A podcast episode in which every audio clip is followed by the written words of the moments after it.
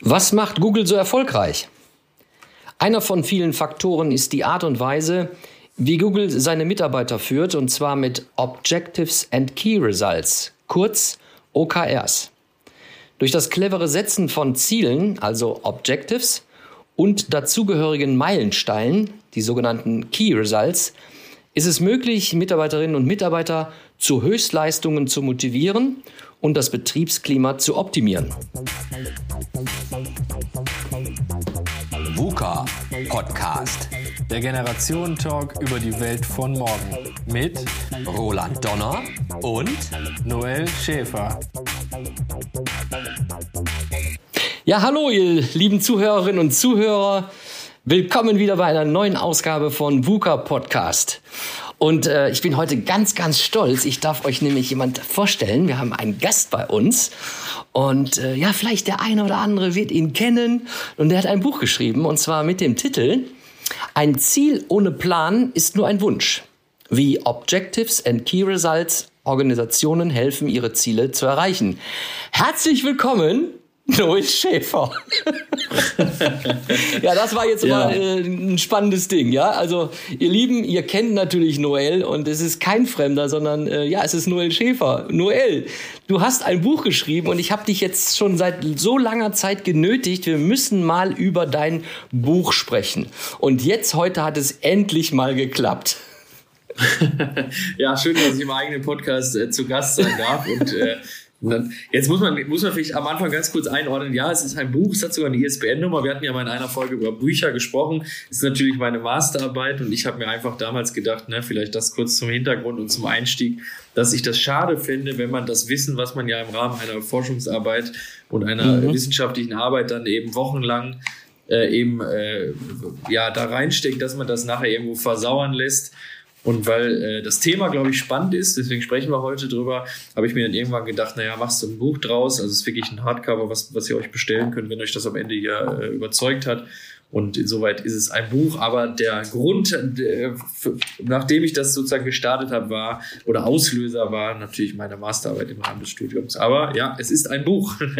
ja, ich, also ich, ich habe es gelesen und ich habe auch das, das erste Buch gelesen von deiner Bachelorarbeit. Ähm, ich glaube, das haben wir aber auch schon thematisiert. Ne?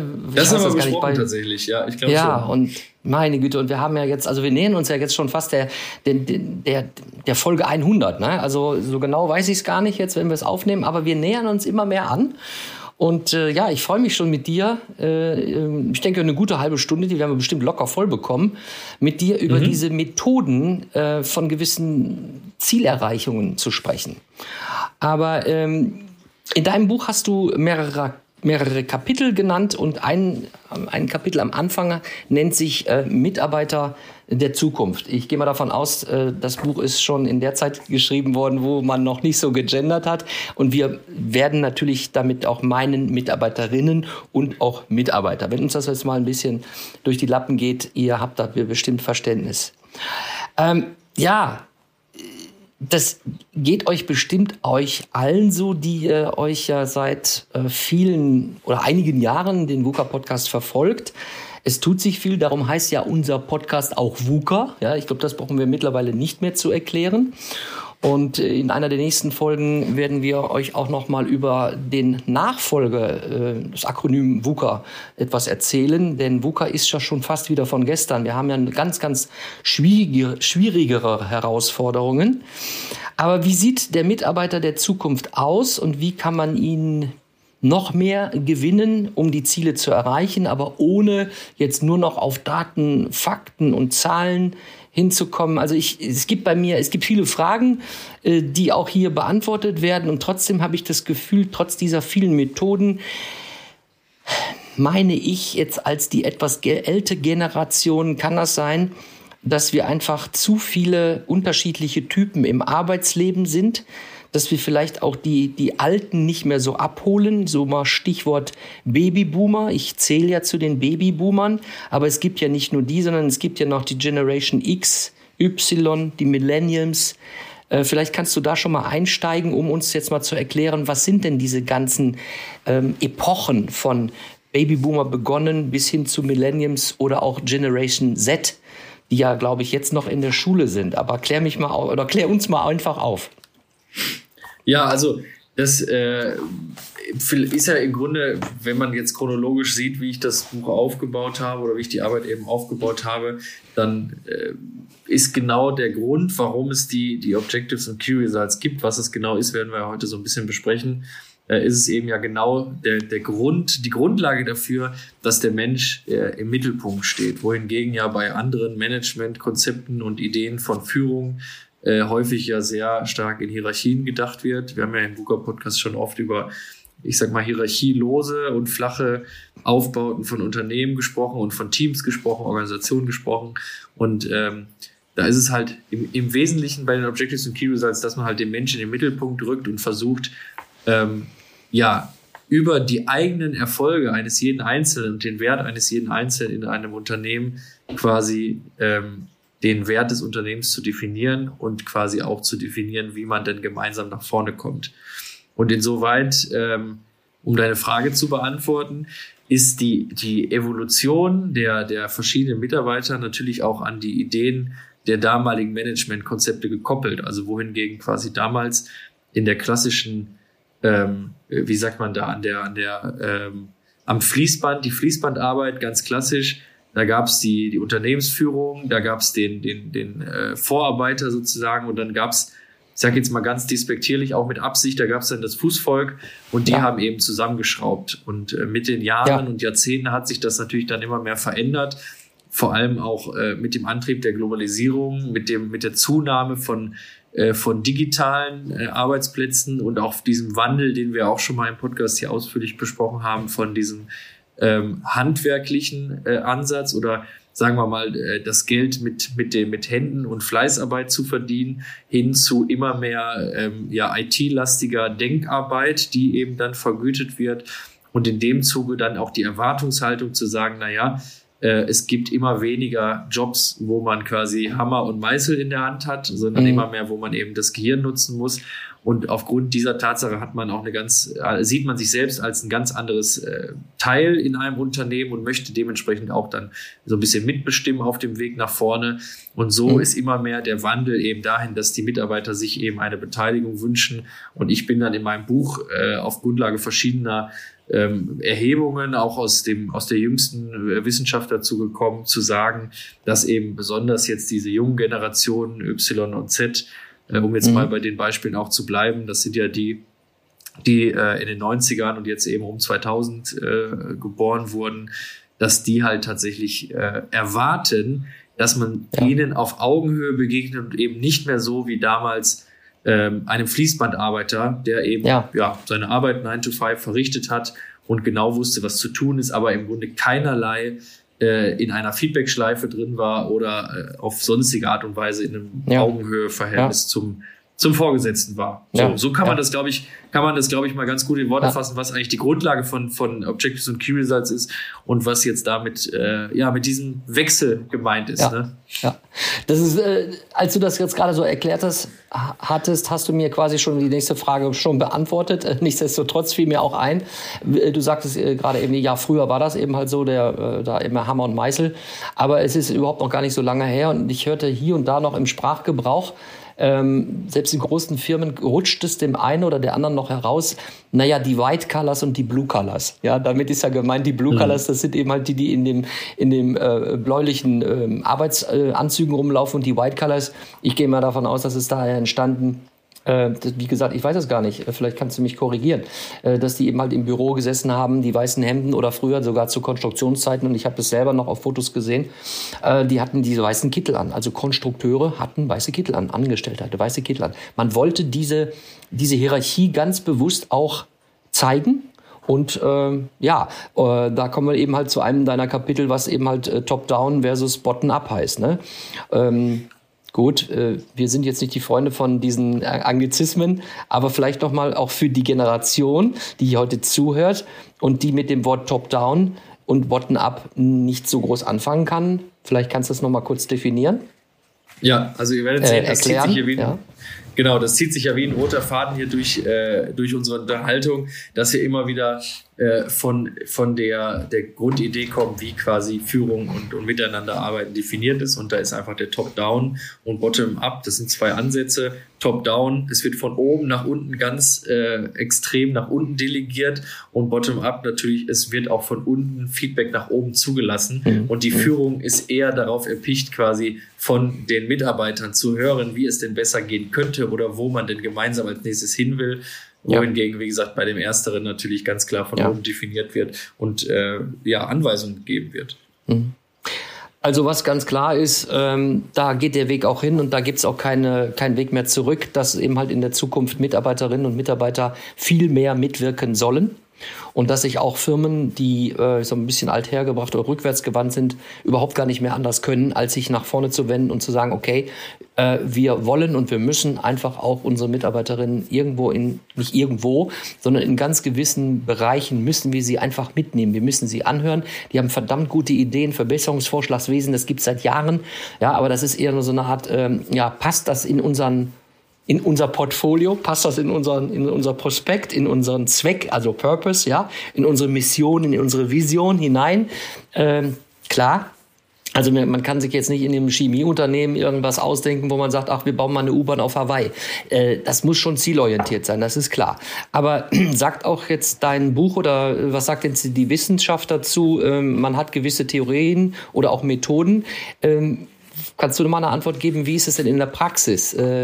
Ich habe immer so ein bisschen den Eindruck, wir sind so ein bisschen schleppend, auch was Deutschland auch angeht, in, in Sachen von äh, New Way of Working, also die neue Art zu arbeiten, die neue Arbeit eben halt auch, äh, die neue Welt auch den Mitarbeiter mitzunehmen. Was sagt die Wissenschaft und was sagt die Praxis so ein bisschen dazu? Äh, puh, also ich sag mal, ähm, grundsätzlich sind wir ja in, oder ist der, der die Transformation der westlichen Welt zu einer, so einer Wissensgesellschaft äh, oder so eine auch, was ich vorhin sagte, mit diesem Wandel von wie, wie halt Arbeit verrichtet wird. In der westlichen Welt geht das natürlich extrem weit vorwärts. Die äh, Amerikaner haben noch mal eine ganz andere ja, ich sag mal, da, da, kennt man, also ich, ich muss immer, wenn ich so an diese klassischen amerikanischen Unternehmen denke, irgendwie an UPS denken, die tragen dann diese, mhm. diese braune, diese braune Uniform, mhm. fahren diesen braunen Wagen ja. äh, und, und das ist so, so, so ganz klassisch. Äh, in Deutschland haben wir halt den Mittelstand, ne? also es ist ja auch irgendwie das, was, was uns auszeichnet und da kann man, glaube ich, jetzt einfach festhalten, dass wir durch unseren extrem großen Anteil von Mittelstand, den, äh, die Amis haben halt eher große, konzentrierte äh, Konzerne, ja ja. dass wir halt ähm, ja diesen, dass wir halt eher in, in, durch, diese, durch diese mittelständischen und kleineren Organisationseinheiten eher offen dafür sind, dass der Mitarbeiter hier eher im Mittelpunkt steht. Was auch noch mhm. dazu kommt, und das ist eher natürlich auch von extern die Energie aufgesetzt, ist natürlich hier das ganze Thema Betriebsrat und Arbeitsrecht. Ne? Ja, also alleine ja, durch diese beiden äh, Aspekte steht bei uns per se der Mensch natürlich extrem im Mittelpunkt. Ja, gutes Stichwort. Ich muss so grinsen, als du sagtest, äh, eben halt äh, der Mittelstand und wir sind ja doch sehr in Deutschland gewerkschaftsorientiert und auch die Unternehmer haben das auch akzeptiert, schon seit langem. Ja, also die Gewerkschaft ist ein vollwertiges Mitglied, wo dementsprechend auch diskutiert wird, wo, wenn Verträge ausgehandelt werden, äh, wo man wirklich sogar teilweise, ich kann es echt bestätigen, teilweise auf Augenhöhe Betriebsrat und Unternehmen ähm, auf Augenhöhe verhandeln. Und das kennt man von Amerika oder auch von, von dem asiatischen Bereich weil, weil weniger. Wobei du hast ja mitgekriegt, jetzt ganz frisch, Amazon äh, wird jetzt auch äh, in die Gewerkschaft mit hineingehen. Hast du mitbekommen? Aber ich, ich weiß noch nicht, ob das jetzt alle Standorte sind oder nee, ob das glaub, Einzelstandorte nee, sind. Ich glaube einzeln. Ich glaube, irgendeiner hat angefangen, aber ein ziemlich großes, ein großes Department. Und mhm. äh, die sind jetzt auch äh, gewerkschaftsorientiert und ähm, haben da ich habe es nur am Rande mitbekommen. Ob das jetzt nur eine Abfrage war, eine Petition oder ob sie es wirklich auch jetzt umsetzen werden. Aber es bewegt sich etwas. Das auch im, äh, im Amerika. Aber gut, ähm, ich würde gerne jetzt in den äh, die, die, die nächsten Fragen so ein bisschen in die Richtung dir stellen. Ja, dein Buch geht um die OKRs, aber es gibt ja eben halt auch noch ganz andere Methoden und die würde ich mit dir noch mal gerne ein bisschen noch mal äh, ansprechen, beziehungsweise vielleicht kannst du sie uns äh, und auch den Zuhörerinnen und Zuhörern auch noch ein bisschen nahe bringen. Ähm, mhm. Du hast bestimmt so drei, vier, fünf verschiedene oder vier verschiedene außerhalb der OKR äh, oder äh, Methoden genannt, äh, wie ein Begriff zum Beispiel MBO, Management by Objectives. Ne? Was steht hinter diesem Begriff? Was ist damit gemeint? Also was ich weiß, dass es eher sehr um das sogenannte What, um das Was geht. Ja, also wahrscheinlich technischer Natur, Daten, Zahlen, Fakten abgreifen. Kannst du uns noch ein bisschen mehr darüber erzählen, was Management by Objectives heißt? Ja, jetzt kann man vielleicht da vorab auch nochmal einordnen. Also ähm, ich habe eine Arbeit geschrieben sozusagen über Objectives und Key Results, also Ziele und Meilensteine, wo wir äh, ja jetzt so, so, so ein bisschen gerade uns hin, hinhangeln.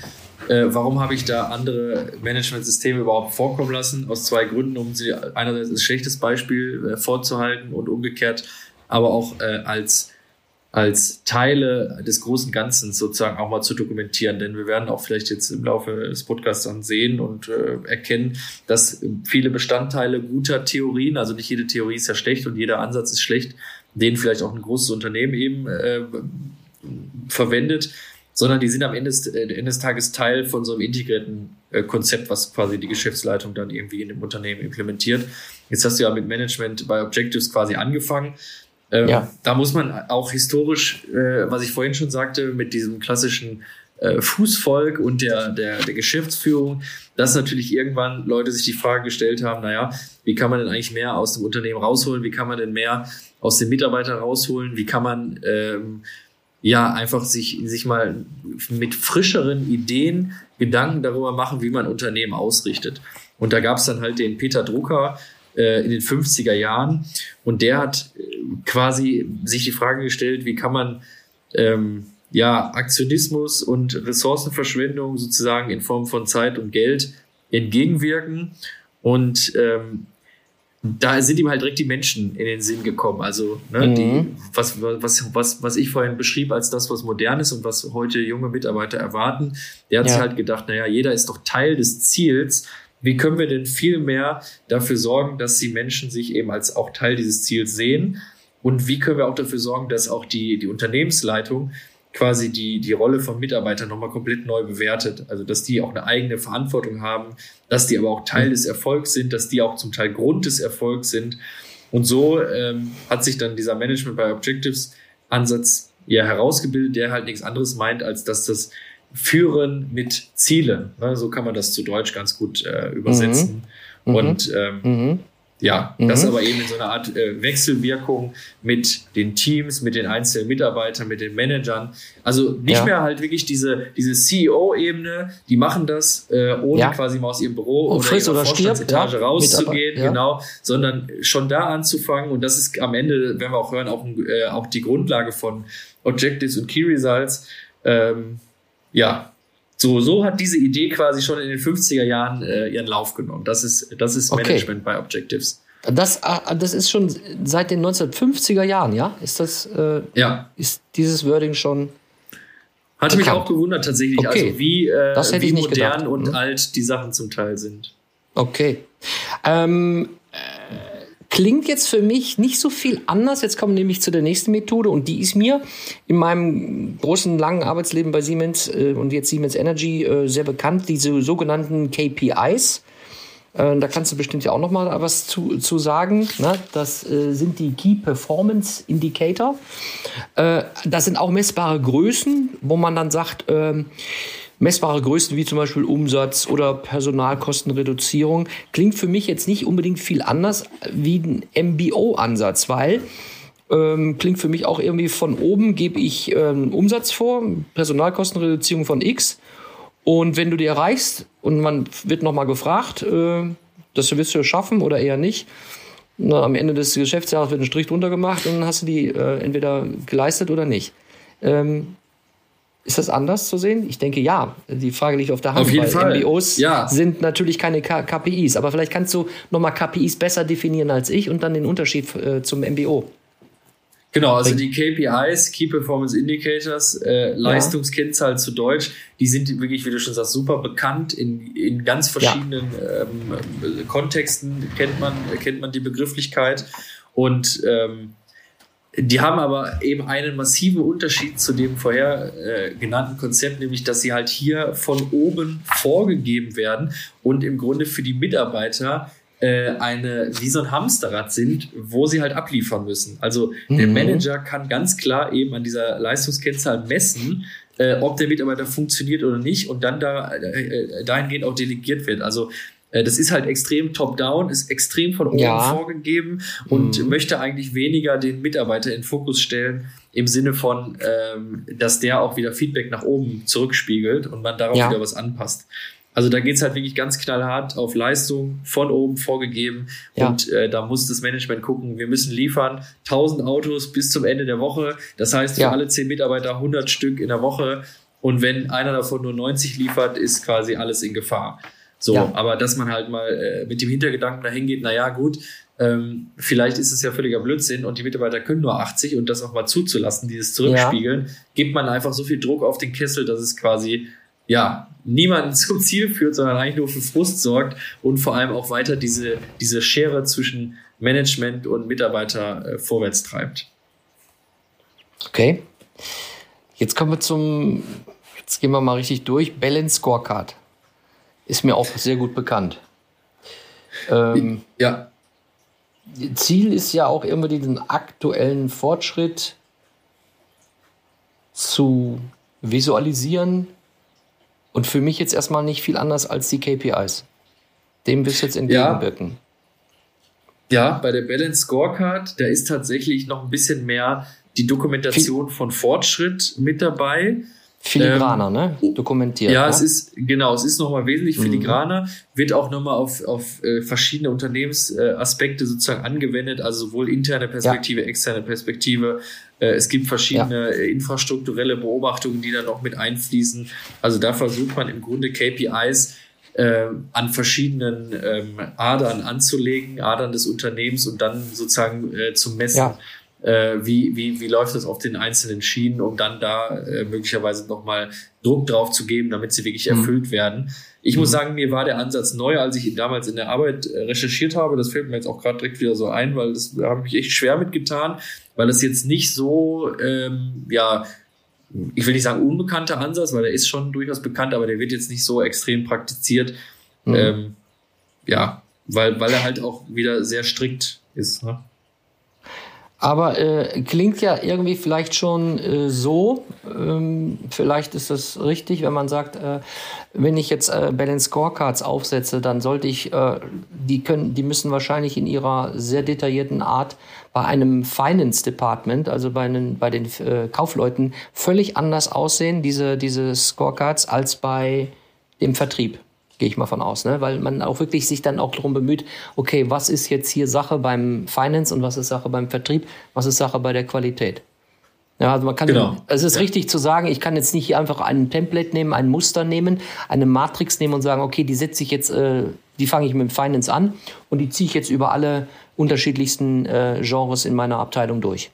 Das geht nicht. Ne? Genau. Das macht ja keinen Sinn. Deswegen, ba Balance ist quasi gewichtete, Genau. äh, Ja. also das, der, der Clou daran ist, dass es eben gewichtet ist. Ne? Ja, präzise Kennzahlen. Mhm. So, und das, was ich jetzt schon viel, viel angenehmer und irgendwie empathischer empfunden habe, das sind, äh, das ist die Art der, der Zielerfassung ähm, der Methode sogenannte SMART. Ja, und äh, ist fast eigentlich äh, in Deutsch sogar genauso zu übersetzen wie im Englischen. Also das Ziel soll und egal welches Ziel es ist, im Unternehmen, die Schuh herstellen oder auch Kraftwerkstechnik machen oder ähm, was weiß ich, im Waffengeschäft. Ähm, das Ziel sollte spezifisch sein, es sollte messbar sein, es soll aber auch akzeptiert sein, so ist die Definition. Na, das klingt für mich schon sehr empathisch, ja. Akzeptiert von, ja, nur vom Unter, nur vom, von der Unternehmensleitung her, vom Vorstand oder auch jetzt akzeptiert vom, ähm, vom Arbeitnehmer oder Nehmerin. Es sollte realistisch sein, also nicht irgendwie von oben nach unten. Ja, das muss irgendwie auch wirklich echt auch erreichbar sein, nicht immer utopisch. Und es sollte auch eben halt timely, also äh, wann haben wir einen Startpunkt, wann haben wir ein Ende, also Zeiterfassung. Ja, also in welcher Zeit soll es äh, ähm, geschehen? Smart, also spe spezifisch, messbar, akzeptiert, realistisch und eben halt zeitorientiert. Ist das richtig? Genau, perfekt auf den Punkt gebracht. Das Schöne, das Schöne an Smart ist tatsächlich, das kann man im Alltag und kann ich auch nur empfehlen, sollte man immer, wenn ja. man irgendwo mal Ziele, Ziele steckt, sollte man das immer berücksichtigen. Das ist auch tatsächlich ein großer Teil von Objectives und Key Results, denn es ist quasi die mhm. Grundlage davon, wie man gescheite Ziele ähm, ähm, und, und Meilensteine sozusagen äh, definieren sollte. Ähm, aber vor allem ist es halt selbst erklären. Ne? Also du hast es ja, ja. gerade schon genannt, welche Elemente dabei sind. Und äh, man merkt ja auch an den Elementen, dass es halt wirklich etwas ist für eine Team, für, für ein Teamwork. Das ist nichts, was, was jetzt einer ja. nur macht sozusagen und das anderen vor die Nase setzt, sondern das entsteht äh, im ja. Team und insoweit ist Smart eigentlich ein tolles Konzept, ja. ähm, was es sich auch lohnt, wirklich mal im eigenen ja. Kontext vielleicht hin und wieder anzuwenden. Genau, im eigenen Kontext, wie zum Beispiel, ich baue jetzt mal ein Haus und ähm, habe jetzt da viele äh, Stakeholder sozusagen, ne? also viele Leute, die daran beteiligt sind.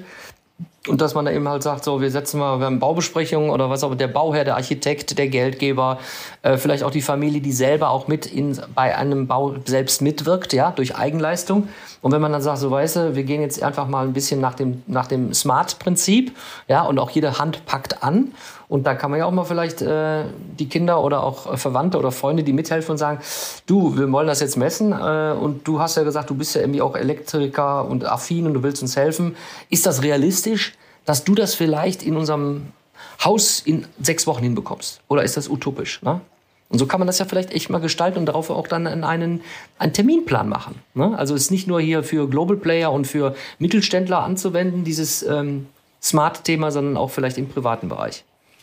Ja. Genau.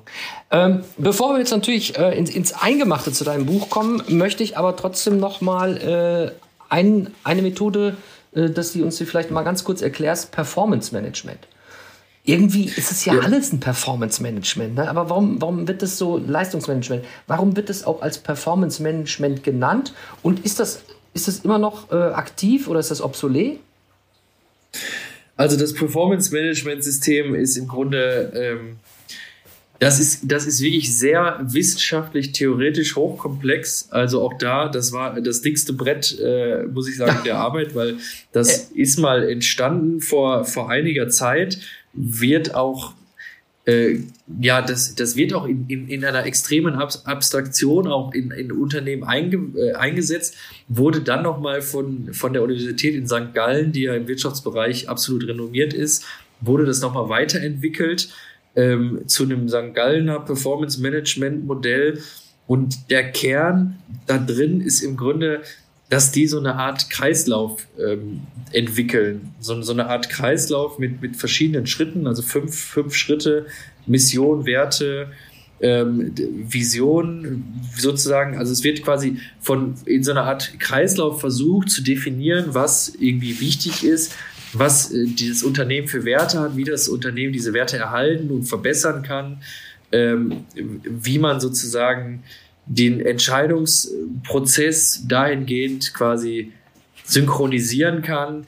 Also wirklich sehr abstrakt, im Grunde auch wieder so, eine, so ein bisschen so ein, so ein integriertes Oberthema von allem, was wir jetzt bisher gehört haben, aber versucht schon sehr wissenschaftlich ähm, anzugehen. Ist das ähm, was dann für, aber, für, ja? Entschuldigung, bitte. Nee, muss ich sagen, ist auch sehr, ähm, schon, schon tatsächlich sehr, sehr abstrakt und jetzt nicht so, so, so hands-on, ne? Also ich meine, Smart ja. haben wir gerade gesehen, das kann man jetzt nicht ja, ja, das ist ja ganz anwenden. anders, ne? Für das, Darum für das, für das Modell, was ich jetzt genannt habe, das ist, äh, ja, das, da muss man sich schon richtig reinfuchsen und dann auch überlegen, in welchem Unternehmenskontext macht das überhaupt Sinn zu implementieren. Ja. Äh, und gibt es nicht da einfach einfache, einfachere Modelle, mhm. wo man äh, mhm. eben nicht mit so viel Erklärungsnot da äh, mhm. Leute mitnehmen kann? Ne? Weil ich glaube, das schreckt aber, ja auch ab, ja. wenn etwas kompliziert ist. Ja gut, hängt immer davon ab, welche Klientel bediene ich gerade mit diesem Modell oder welche äh, Klientel braucht das auch Modell. Ich mir fiel jetzt einfach mal irgendwie ein, äh, wäre das was für wissenschaftliche Institute, Fraunhofer Institut, dass die so ein Modell äh, bedienen? Weil ja, du sagst, es halt, ist sehr wissenschaftlich, ja? Ja, es ist halt wissenschaftlich in der Herleitung. Ne? Also ich meine, wenn, wenn ich jetzt sage, das ist jetzt nicht so hands-on, dann meine ich, das ist jetzt äh, nicht so selbsterklärend, dass du sagst, alles klar, es gibt die Elemente hier in, in, in der, im Unternehmen und um jetzt ähm, das Ganze zu verbessern, zu optimieren ähm, und sozusagen auf Augenhöhe der Mitarbeiter umzumodeln, dann nehme ich das jetzt mal eben da ist es halt bei dem, bei diesem Performance-Management-System eher irgendwie, ähm, ja, dass, dass da, das halt so, so, wie, wie soll ich sagen, das, wie, wie ich das vorhin kurz versucht habe auszudrücken, dass man wirklich versucht, von dieser wissenschaftlichen Warte her dieses Unternehmen zu analysieren und dann mhm. Ähm, mhm.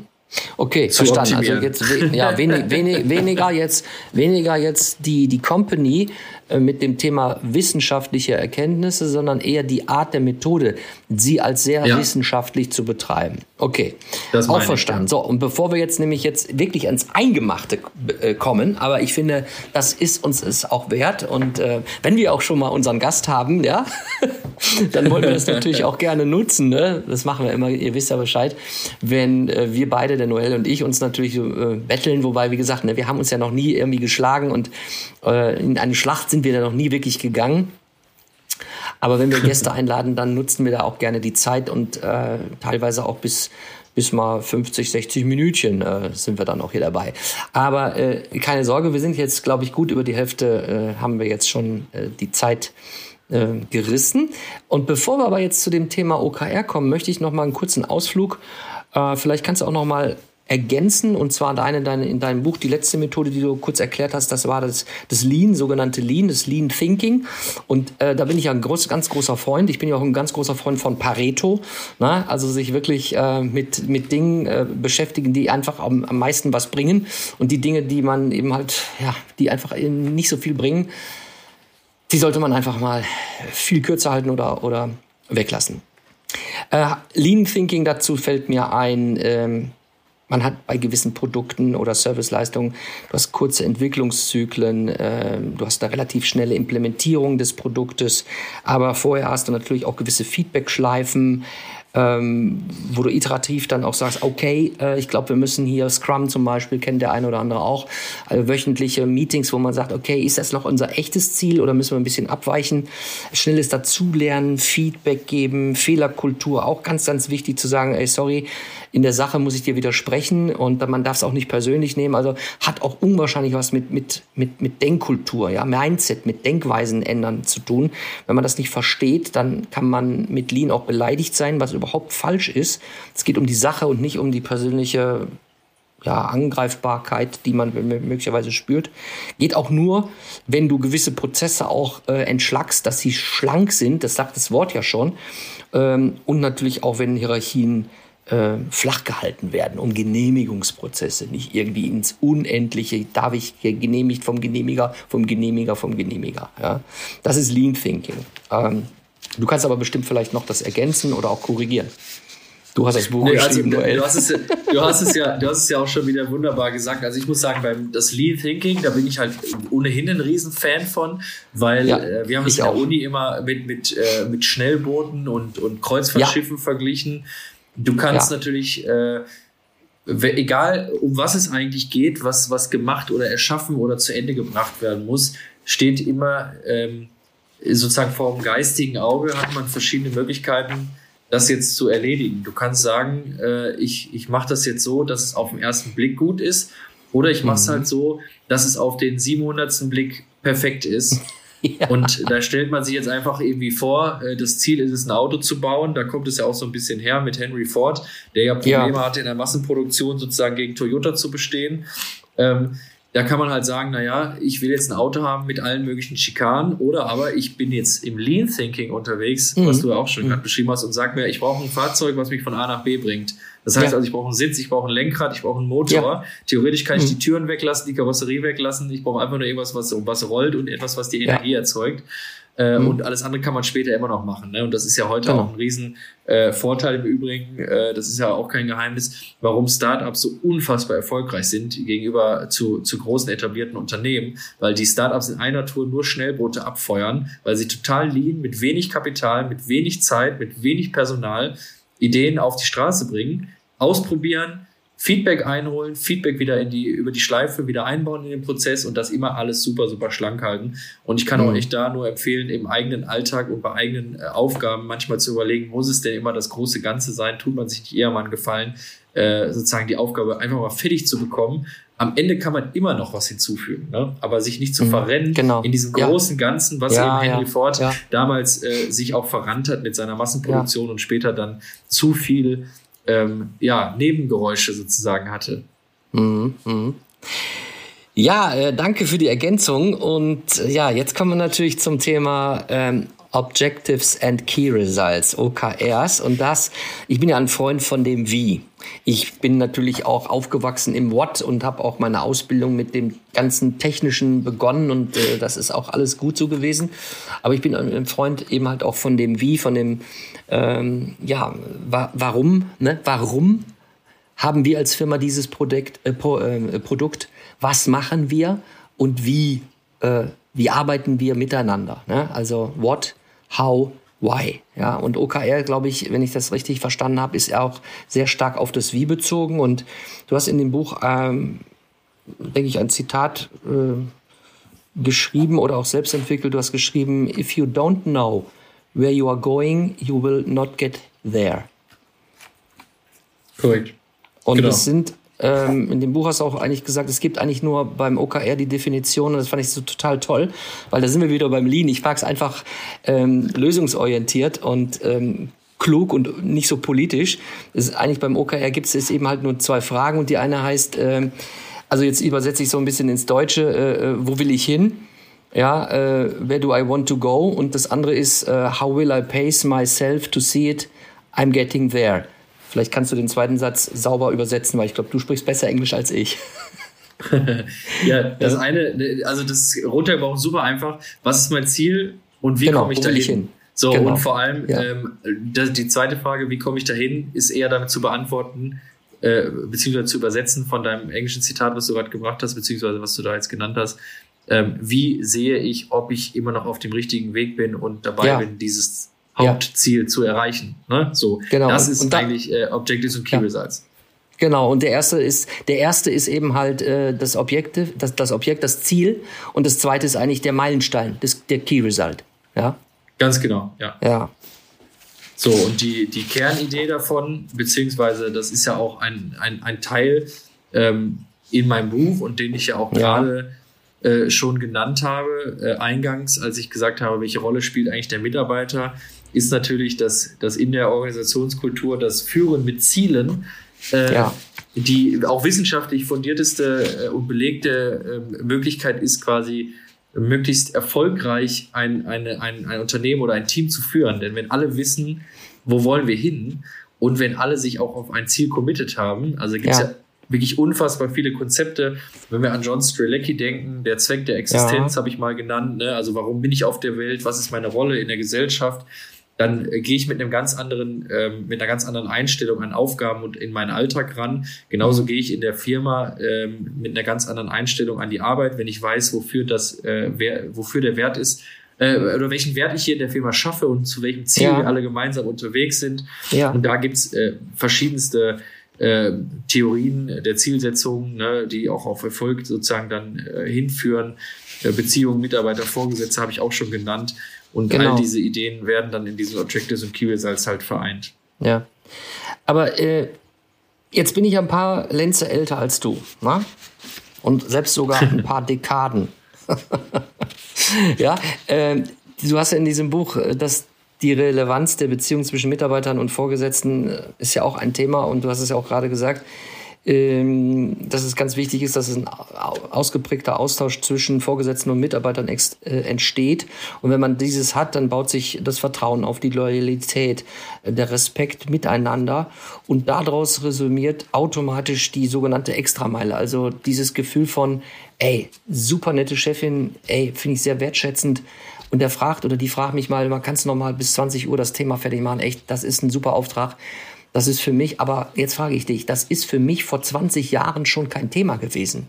Ja, also äh, und, und, und wenn man eben halt äh, die Meldung bekommt, harsch, barsch, un, unemotional, dann machen die Leute 9 Uhr Start, ich 15 Uhr, äh, 17 Uhr gehe ich nach Hause. Ja? Bei den Leuten in der Manufaktur, die fangen um 6 Uhr an, gehen um 14 Uhr nach Hause und machen nichts. Ja? Machen keine Idee für die Firma, was auch immer.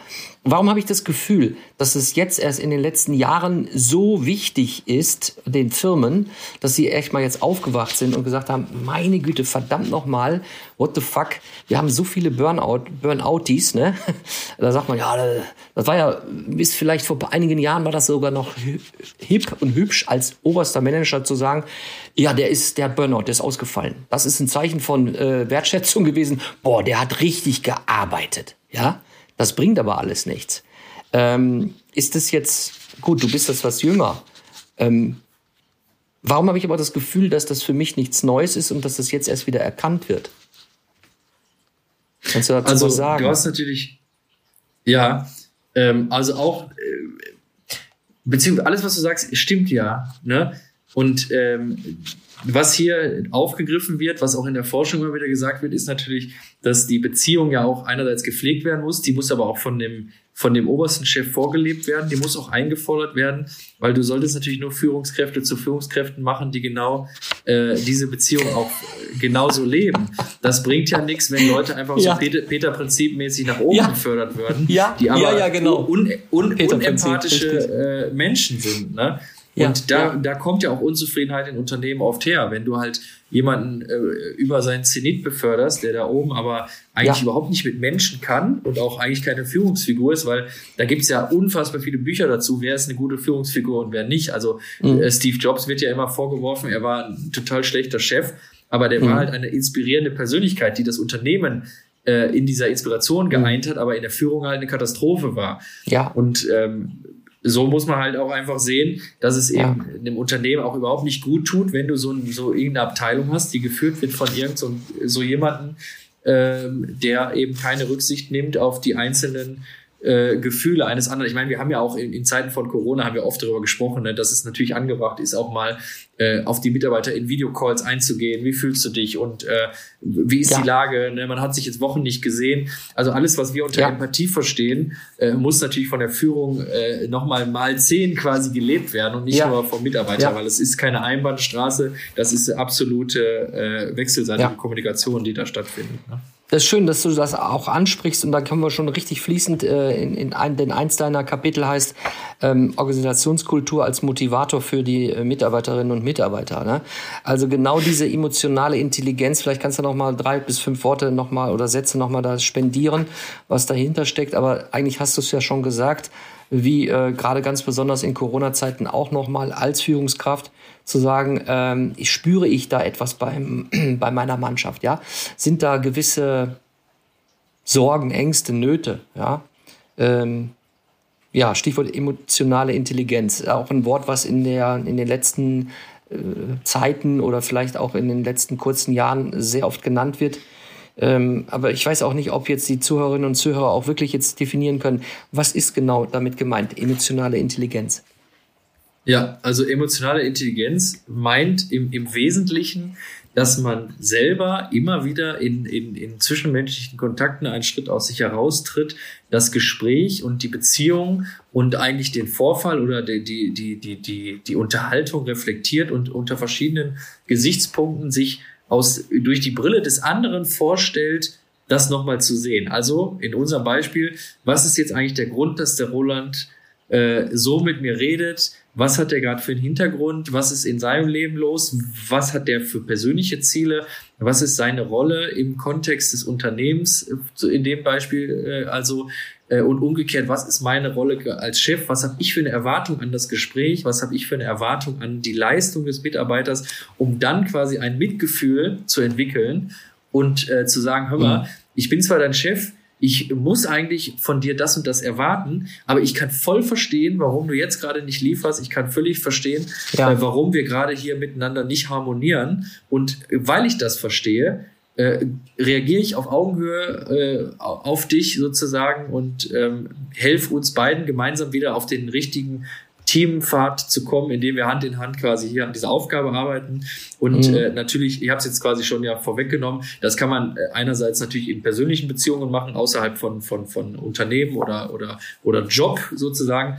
Aber äh, im Bereich von Teams ist es wieder, was ich gerade sagte, der Vorgesetzte muss das einfach können. Der muss die, die Stimmungslage ja. immer in Echtzeit erfassen können und muss ja. auch genau wissen, warum tun meine Mitarbeiter gerade das, was sie tun, warum handeln sie, wie sie handeln, warum denken sie, wie sie denken äh, und warum ist die Reaktion eben ja. so und nicht anders ausgefallen. Ja, ja, und ich glaube, jetzt haben wir einen richtig schönen Bogen dazu, nämlich zu dem Thema in deinem Buch, äh, einen Untertitel Zentrale Prinzipien. Ähm, und das macht, glaube ich, das Thema dieser Zielmethode oder dieser Zielerreichung oder Messmethode von den OKRs so interessant.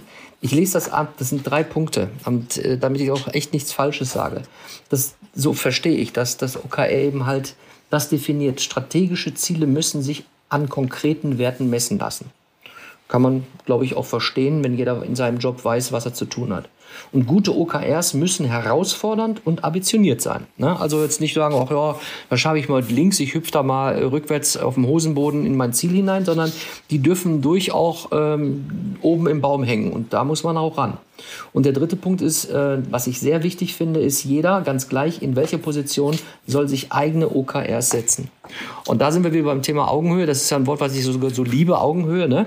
Und wenn man dieses eben halt, äh, ja, als Mitarbeiterin mit der Firmenleitung bespricht, dann habe ich wirklich ein Geben und Nehmen und dieses Abholen. Da sind wir auch wieder ein bisschen beim Thema Smart. Ja, ist das erreichbar? Ist das messbar? Ist das realistisch?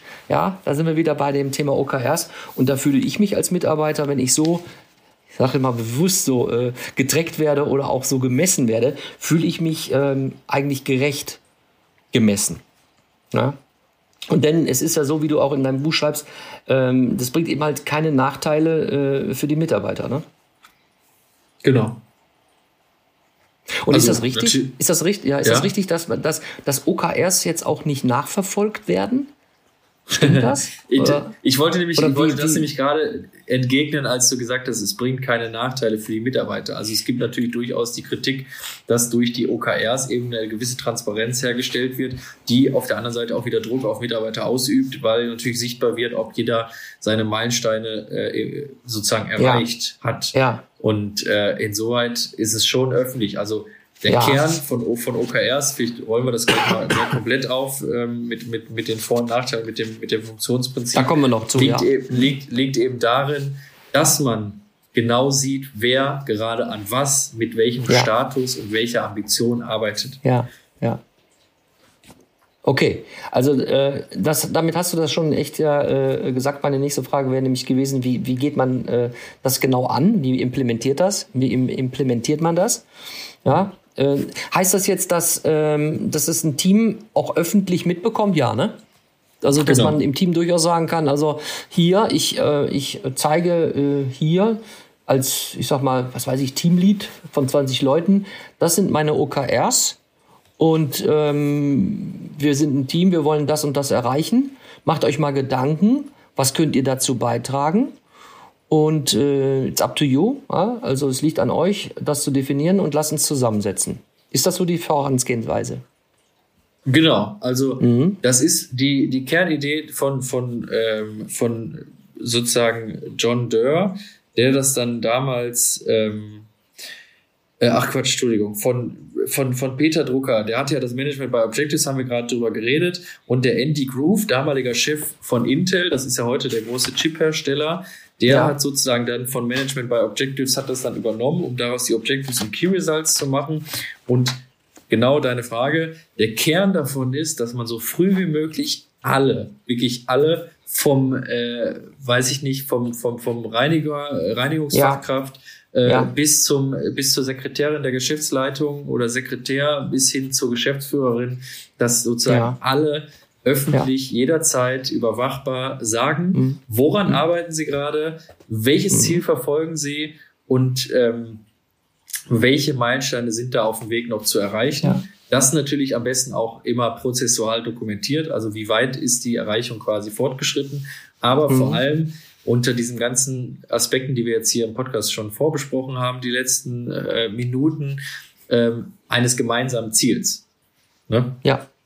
Und wenn ich jetzt als mittelständlicher, mittelständischer Chef sage, ähm, Jo, also äh, ich habe den Podcast jetzt von Noel und Roland gehört und äh, ich habe davon auch schon mal was gehört von OKRs und ich will die jetzt einsetzen, aber ich habe vorher das Smart oder die, die KPIs gemacht.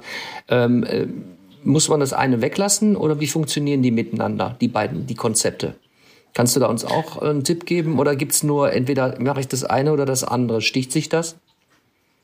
Also die Idee von äh, Objectives and Key Results ist es ja, sich die das Beste äh, von allem das Beste rauszupicken und ja. unter einem äh, integrierten äh, Handlungskonzept ja. sozusagen zu vereinen. Wir haben ja vorhin ja. schon gehört, die ähm, Objectives und Key Results von äh, sollten immer auf, auf Smart basieren, ne, auf diesen verschiedenen Parametern, um halt ein anständiges Ziel und Meilenstein zu definieren. Umgekehrt mhm berücksichtigt man bei der Formulierung von äh, Zielen und Meilensteinen ja die KPIs eines Unternehmens. Also genauso, wenn du sagst, meine Leistungskennzahl ist quasi äh, neue Kunden pro Monat, dann wirst du ja bei den Zielen und Meilensteinen nicht sagen, mir sind plötzlich die Kunden pro Monat egal, sondern du wirst dann das, die KPIs in Objectives und Key Results überführen, indem du sagst, ich möchte äh, eben 100 Kunden pro Monat haben, um am Ende ähm, ja, sage ich mal, den Umsatz zu verdoppeln. Ne? Mhm. Also da, dann, da, dann mhm. harmonieren plötzlich die, die äh, KPIs in dem OKR-System. Ja, ja. Ähm, gibt es, kannst du ein oder zwei Beispiele nennen von größeren Firmen, die damit auch gut gefahren sind? Wir kommen natürlich auch nachher zu denen, die nicht gut gefahren sind. Ja, die du hast ja halt auch OKRs genutzt, vor, ja. Genau, im Intro schon vorgelesen, Google. Ähm, das ist relativ witzig, weil ein äh, enger Vertrauter von, ähm, von, von Andy Groove, der OKR, OKRs äh, sozusagen erfunden hat oder beziehungsweise dann weiterentwickelt hat auf diesem Konzept von Peter Drucker, dass der den, den John Durr äh, beeinflusst hat und der ist damit nachher als Unternehmensberater zu Google gegangen, um die Jahrtausendwende. Und die Jungs von Google fanden das dann Ende der 90er so gut, dass sie das quasi gleich implementiert haben und man weiß ja, Google ist noch nicht so alt. Das heißt ja. also, das war quasi bei Google fast von Tag eins ähm, umgesetzt und ein ähm, deutschsprachiges Beispiel ist Runtastic, also hier diese ja. äh, Fitness- und Sport-App, die ja. ja. mittlerweile, soweit ich weiß, an Adidas veräußert wurde. Ja. Ähm, die haben das auch eingesetzt. Stimmt, ich habe mir nämlich die App vor, ein, vor langer, langer Zeit mit Runtastic runtergeladen und dann vor, ich weiß nicht, ein, zwei Jahren habe ich das irgendwie nicht mehr genutzt und musste mir das auf einmal neu runterladen und dann habe ich nur noch Adidas gefunden. Ich denke, wo ist denn die Rantastik? ja, das war genau. das. Das hat Adidas dann, äh, oder besser gesagt, Rantastic hat das dann wahrscheinlich gewinnbringend verkauft, ja? Korrekt, ja. Die Community okay. war natürlich sehr viel wert und deswegen hat dann ja. Adidas direkt die ja. Community übernommen, den alten Namen eingestampft. Ja. Kennst du die, die Run, äh, sind das äh, deutsche Start-Upper gewesen, Runtastic? Kann das sein? Ich, äh, Österreich oder Schweiz, meine ich. Österreicher, richtig. Österreicher waren das. Jetzt hast du mich genau. Genau. Äh, passt jetzt hier nicht in den, in den äh, Podcast hinein, aber ich hatte zu etwas längerer Zeit, ich mache ja diesen Benefits-Lauf ähm, äh, Lauf für die Liebe und die wollte ich mal als äh, Sponsoren anschreiben. Und dann habe ich natürlich nochmal recherchiert und da erinnere ich mich noch jetzt sehr gut daran, dass das nämlich Österreicher waren. Die wollte ich dafür gewinnen, dass die sozusagen das sponsern. Warum ich die nicht angeschrieben habe, weiß ich gar nicht. Wäre vielleicht mal, naja, gut, passt jetzt nicht hier rein. Aber wir kommen jetzt hier auch zum Schluss. Nichtsdestotrotz, wir wollen ja nicht nur über die tollen Sachen reden, sondern ähm, du hast auch hoffentlich ein Beispiel, wo eben halt OKRs vielleicht nicht so funktioniert haben. Doch, ich weiß es. Ich glaube, ist es Henry Ford gewesen? Oder hast du ein anderes Beispiel? Äh, ja, also bevor wir, bevor wir dahin kommen, sollten wir vielleicht nochmal äh, noch ganz kurz einsortieren, weil es vielleicht dem einen oder anderen jetzt zu schnell ging, weil ja auch, man hat ja gemerkt, die, die OKRs erwachs sind ja erwachsen aus diesen ganzen verschiedenen Konzepten. Und mhm. vielleicht nochmal, um das jetzt nochmal einmal äh, auf, auf ein Bild oder jetzt euch einmal in die Ohren zu legen, an einem Stück, also Objectives und Key Results, Ziele und Meilensteine. Wie kann ich etwas, äh, also wenn ich ein Ziel habe, woher weiß ich, dass ich es erreicht habe?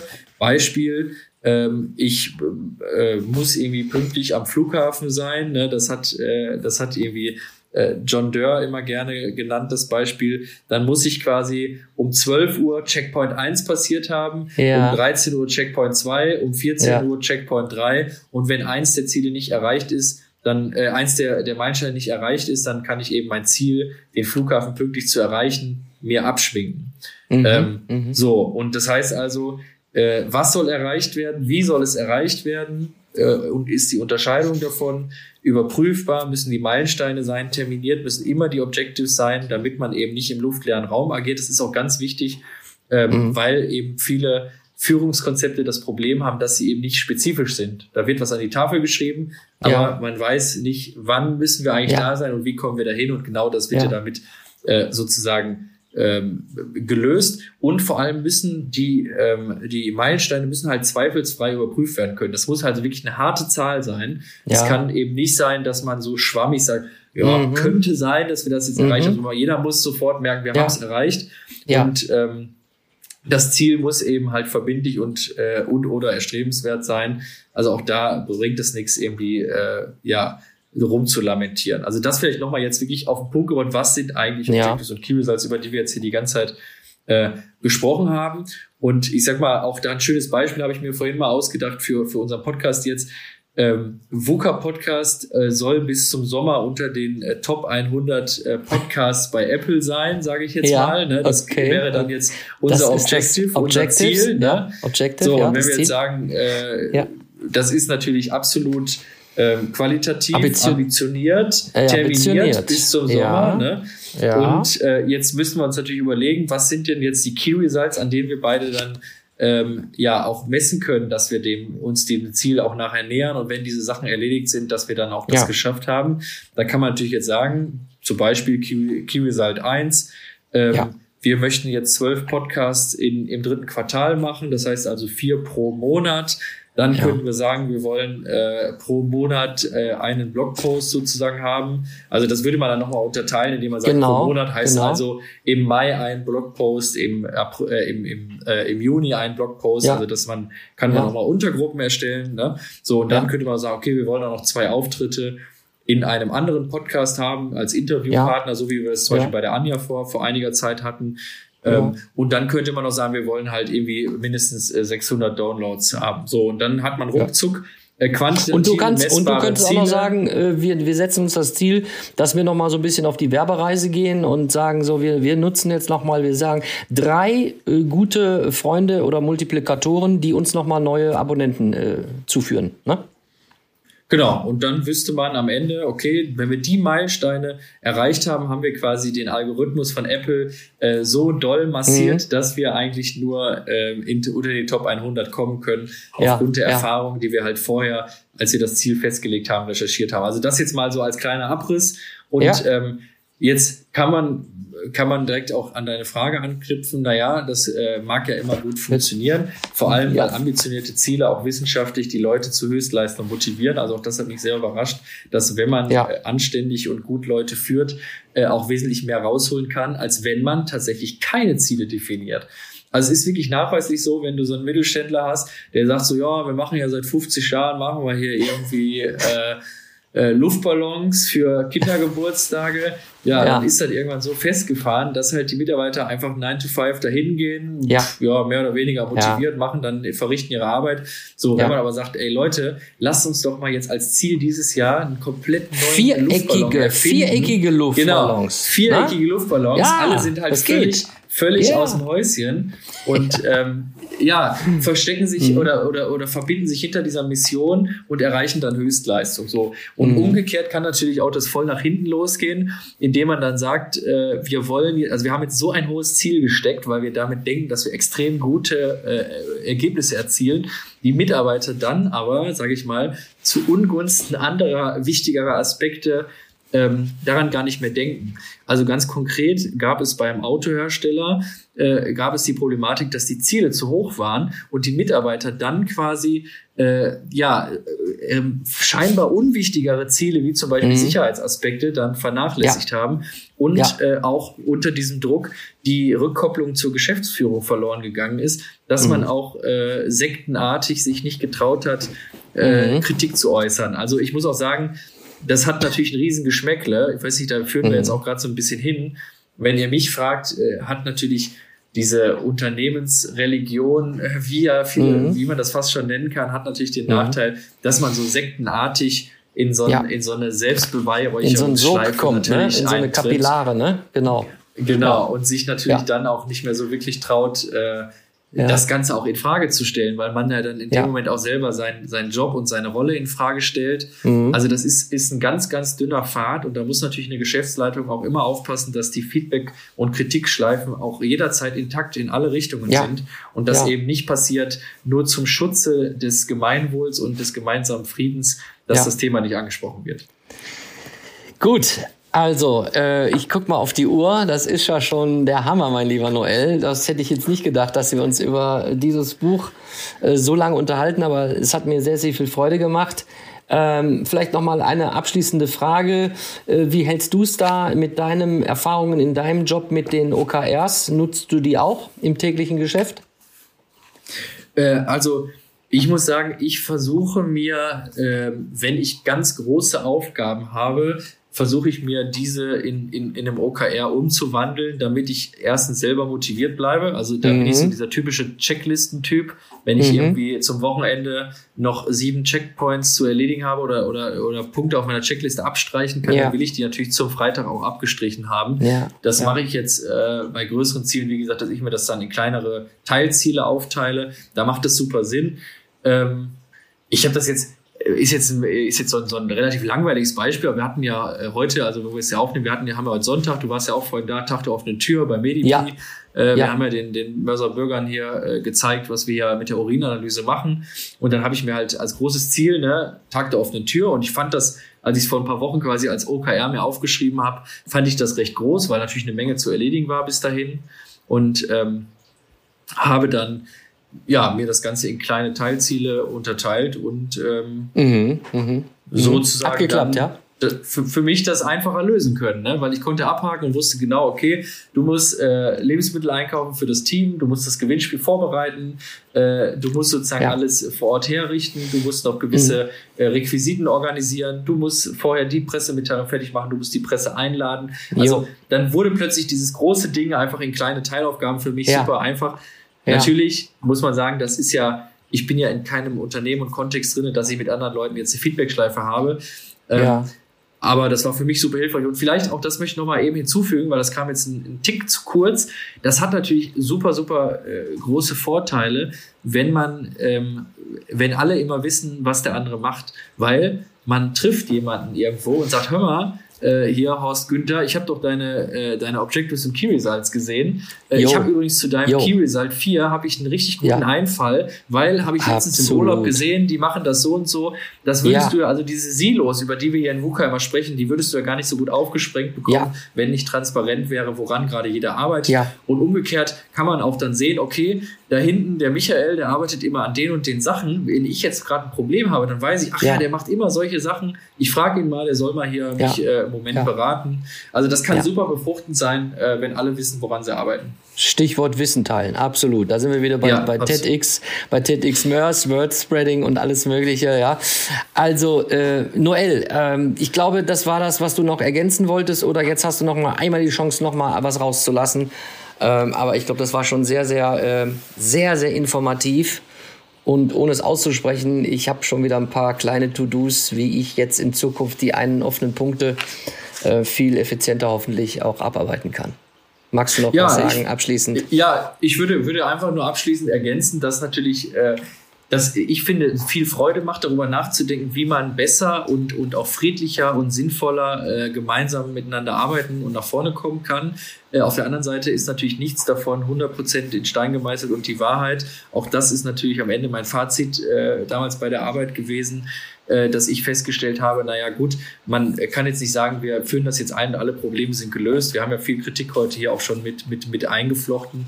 Und so muss man mhm. am Ende auch immer äh, ganz klar sagen, ist das jetzt hier irgendwie Hokuspokus oder Show, dass man sagt, mhm. wir sind jetzt hier die, äh, die Super Company, weil wir OKRs haben oder kommen wir damit auch wirklich weiter? Insoweit immer reflektieren, immer äh, nochmal nachdenken und nichts für, für bare Münze nehmen wie sagt man so schön, nicht alles glauben, sondern selber ausprobieren. Insoweit ja, äh, ja. Ja, ist das ein schöner Startpunkt, aber sicherlich nicht die Weisheit, die man mit Löffeln jetzt hier genießen sollte. ja, aber ich fand, äh, also äh, Noel, ein schöner Abschlusssatz, den du gerade gesagt hast, da lässt sich auch nichts mehr zufügen. Äh, außer eben halt von meiner Seite dann, wenn ihr nämlich ähm, heute Morgen, äh, heute Morgen, genau, oder jetzt am Montag oder auch am Dienstag oder am Mittwoch, was auch immer, äh, diesen Podcast hört und es ist Anfang der Woche, dann wünschen wir euch jetzt mit dieser ähm, ja, mit diesem Ziel äh, vielleicht einen, einen Plan aufzusetzen, der erreichbar ist und den ihr mit Freude abarbeiten könnt. Ja, in diesem Sinne würde ich sagen, äh, kommt gut in die Woche, ihr Lieben, und danke fürs äh, Zuhören. Euer Roland und ja. euer Noel, danke euch. Bis bald. Schönen Abend und schönen Tag und einen guten Start, wo auch immer ihr uns zuhört. Bis dahin. Tschüss. VUCA Podcast. Jeden zweiten Montag. Auf iTunes und auf Spotify. Und wenn ihr nicht so lange warten wollt, dann findet ihr weitere Informationen und Neuigkeiten auf vuca-podcast.de.